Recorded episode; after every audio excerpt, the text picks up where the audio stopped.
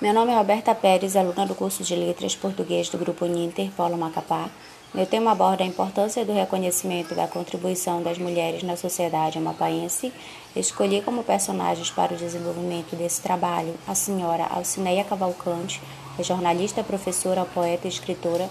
Também falaremos sobre Maria Castorina Adarce da Silva, a dona Castorina, puxadeira e curandeira.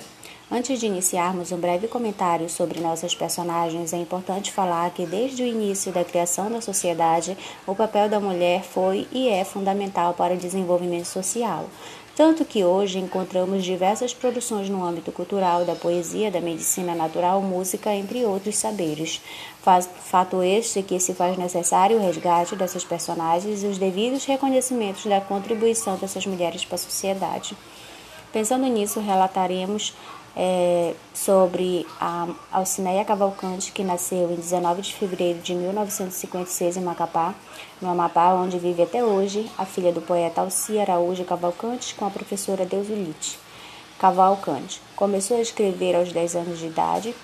Aos 11, aos 11 seus poemas já eram publicados em jornais e revistas do Amapá. A Ceneia Cavalcante é jornalista, professora, poeta e escritora, tem vários livros publicados em 2011, criou o movimento Poesia da Boca da Noite, que todas as sextas-feiras reúne poetas e amantes da poesia em praças frente a escolas, hospitais e outros logadores públicos.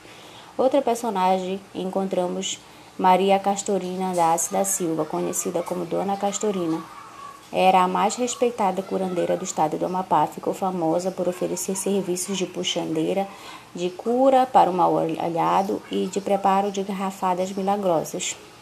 A dona Castorina tinha um grande conhecimento na medicina popular e natural da Amazônia. Seus remédios eram indicados para tratar verminoses, gastrite, estresse, falta de disposição, entre outros.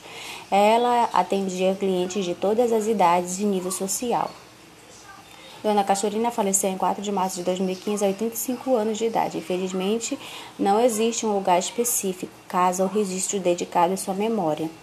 Já o caso de Dona Alcineia Cavalcante, a escritora concentra suas atividades em um blog, na qual escreve e publica várias matérias sobre diversos assuntos. Infelizmente, ela ainda Felizmente, ela ainda se encontra em atividade.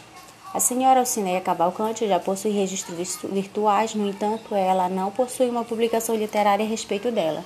Essa bibliografia pode registrar bastidores de sua produção, para finalizarmos, gostaria de ressaltar que esses são apenas dois exemplos de muitos que servem de reflexão e aprendizado para as futuras gerações e nos fortifica como educadores na construção do ensino. Muito obrigada a todos os ouvintes e não esqueçam de comentar o áudio.